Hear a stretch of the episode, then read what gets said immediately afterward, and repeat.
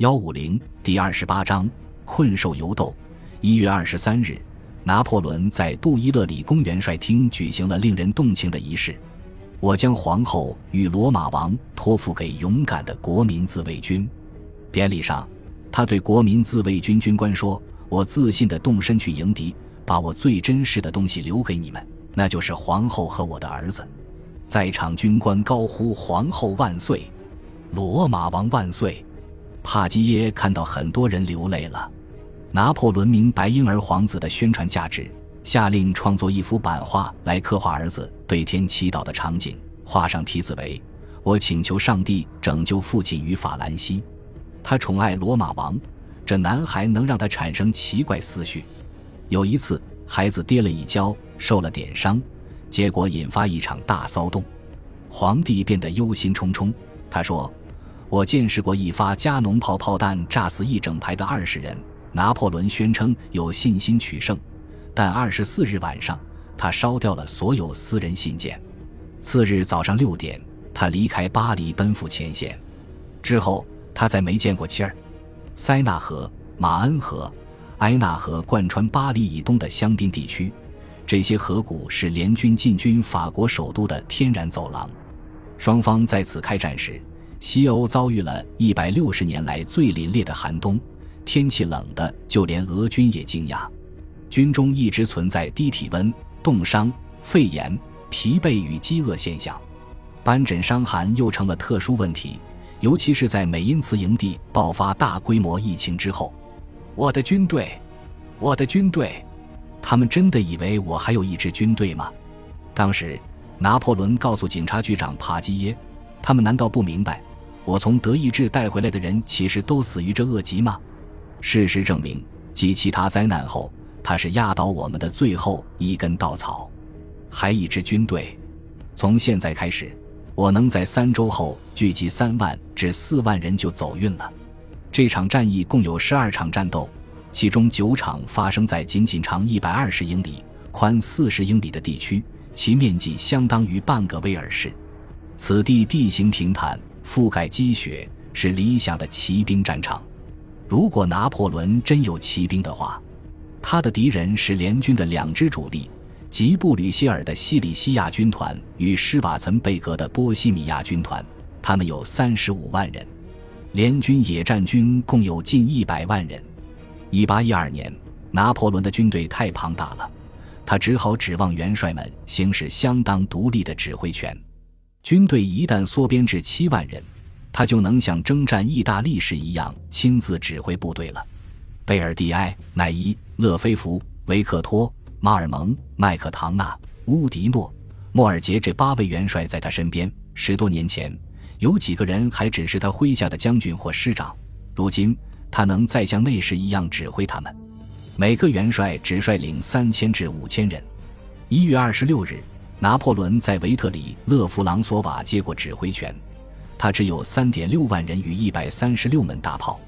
他命令贝尔蒂埃在军中分发三十万瓶香槟酒和白兰地，我们自己喝比留给敌人喝要好。拿破仑发现布吕歇尔很靠前，而施瓦岑贝格的进军方向稍稍偏离了布吕歇尔的。二十九日下午，他便在布列讷进攻西里西亚军团。我不认识布列讷了，他后来说，一切全变了，就连距离都好像缩短了。他只能认出自己曾在哪棵树下阅读塔索作品《被解放的耶路撒冷》。此战中，当地本堂神父给他当向导，此人原为他的老师。向导骑着鲁斯塔姆的马，后来他被一发加农炮炮弹击毙。当时他紧跟拿破仑之后。法军奇袭布列讷城堡，差点俘虏布吕歇尔与其参谋部。尽管俄军奋力反击，他们还是守住了城堡。因此，拿破仑取胜了。等战斗打响时，再过一小时天就要黑了。于是我们彻夜作战。拿破仑告诉战争部长克拉克：“要是士兵们年龄大些，战绩会更好。但是，考虑到我手上军队的状态，我们必须对战果心怀庆幸。”皇帝开始尊敬自己的对手布吕歇尔。如果他战败，下一秒他就能像之前一样蓄势待战。拿破仑返回梅吉耶尔司令部。途中，一队哥萨克离他太近了，其中一人举枪刺他，结果只是被古尔戈击毙。天色非常暗，费恩回忆道，在混乱的夜间营地中，各方只能靠萤火之光认出彼此。拿破仑奖赏了古尔戈，授予对方自己在蒙特诺特、洛迪、里沃利所用之佩剑。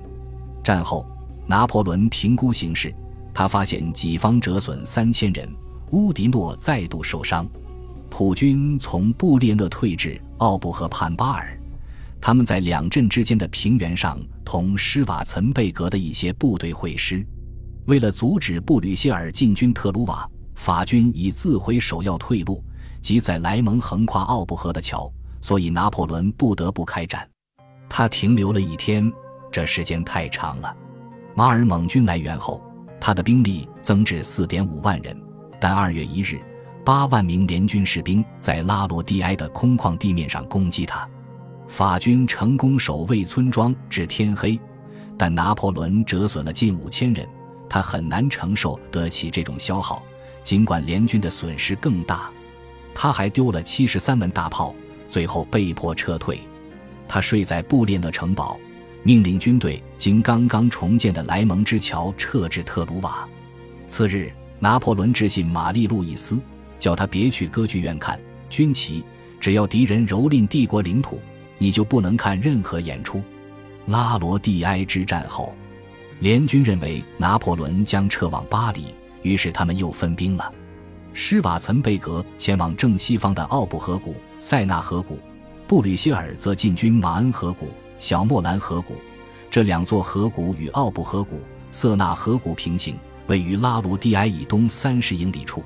从后勤角度看，施瓦岑贝格与布吕歇尔的士兵确实太多了，没法一同行军。而拿破仑能利用两人之间的缺口灵活行动。威灵顿后来说：“拿破仑的1814年战役让我更了解他那超越所有人的天才。要是他稍微再坚持一下那套方案，我认为他能保住巴黎。”威灵顿指的是接下来的四场战斗，敌军到哪儿都干可怕的事。拿破仑从一片萧瑟的布列讷致信科兰谷，居民全躲进树林里，村里找不到农户，敌人吃掉一切，拿走农民的所有牛马、衣物及全部破衣烂衫，他们见人就打，不分男女，还强暴平民。科兰古曾参与俄国战局，他当然非常清楚，连同法军在内的侵略军会干出什么勾当。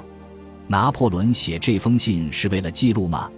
下一句话就体现了他的意图。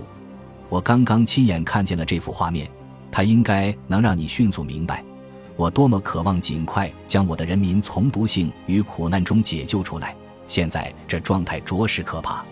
二月五日，双方开始在塞纳河畔沙蒂永议和。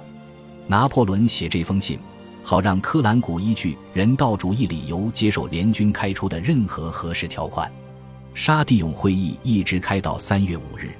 反法同盟此前曾在法兰克福提出让法国恢复天然疆界，现在他们知道己方凭借浩大兵力占据上风，便否决了那一提议。以英国全权大使阿伯丁勋爵为首的盟国代表转而要求法国恢复其一七九一年疆界。那意味着法国彻底失去比利时。拿破仑在加冕礼上发誓护得共和国领土完整，他有意践行誓言。贝尔蒂埃和马雷催他结束战争，哪怕要接受这些惩罚性条款。拿破仑质问他们道：“你们怎么能指望我签订这样的条约，进而违背我的庄重誓言？因为史无前例的厄运，我要答应放弃的不是自己征服的土地。”而是法国在我之前征服的土地，人们如此信赖我，而我背叛他们的信任。流血之后，胜利之后，我留下的法国比我认识他时还小吗？绝不！要是我这么做了，难道我不该被称作卖国贼和懦夫吗？拿破仑后来承认，他觉得自己不能放弃比利时，因为法国人不会让留在地位上，除非我是征服者。他说。法国就像压得太紧的一团空气，一旦爆炸，势如雷霆。因此，拿破仑不听贝尔蒂埃、马雷、科兰古的建议，他指望盟国分裂，法国人爱国，然后继续战斗。现在法军靠本国村民的支持过活，于是他哀叹道：“军队不但没有保卫祖国，反而滋生祸害。”二月六日，在杜伊勒里宫庭院中，人们用大车装载国库的金银条，悄悄地把它们运出巴黎。德农请求拿破仑准许自己挪走卢浮宫画作，他以士气为由拒绝。